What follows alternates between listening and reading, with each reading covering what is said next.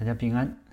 今天是二零二一年十月十一日，我们继续来看《创世纪》第三十章啊。我们已经啊完成了一多半的《创世纪》啊，它所有的章节一共有五十章啊。我们今天来看第三十章。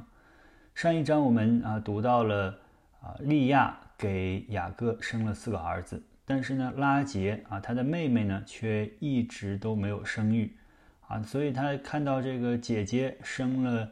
四个儿子啊，就非常的嫉妒，他就想办法啊，想了一个办法，就是让自己的使女啊毕拉和雅各同房，这样呢，毕拉就从雅各怀了孕，生下了一个儿子，名叫但啊，但的意思是深渊的意思。拉杰说神为他伸冤了。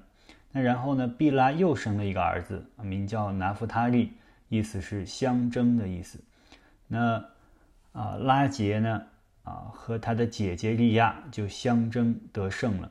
啊，利亚啊停了生育，啊，然后呢，看拉杰把使女给了雅各生孩子，啊，就把自己的使女希帕也给了雅各。啊，希帕和雅各同房，就生了加德。加德之后，啊，就这个利亚的使女希帕又生了一个儿子，叫亚瑟。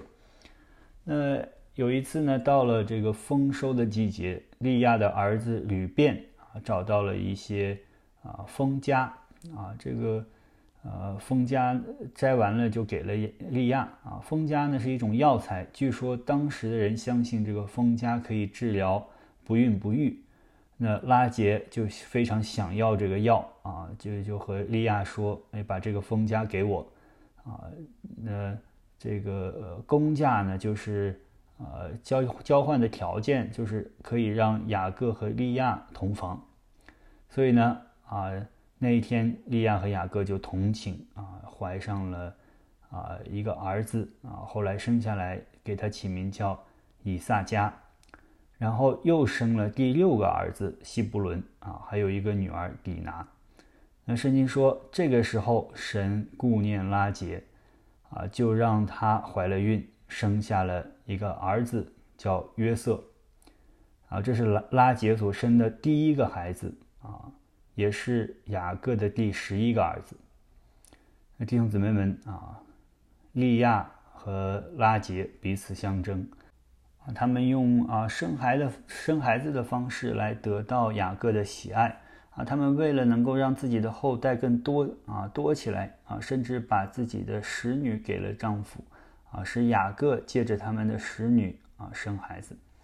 那听起来这个家族的历史有点混乱啊。用我们今天的眼光来看啊，这个是不择手段。但是呢，神还是要啊不断的在完成他的计划啊。即使在这个混乱的情况当中，也继续的成就他给雅各的应许，就是让他的后代多起来，让他的家族蒙福。那约瑟呢？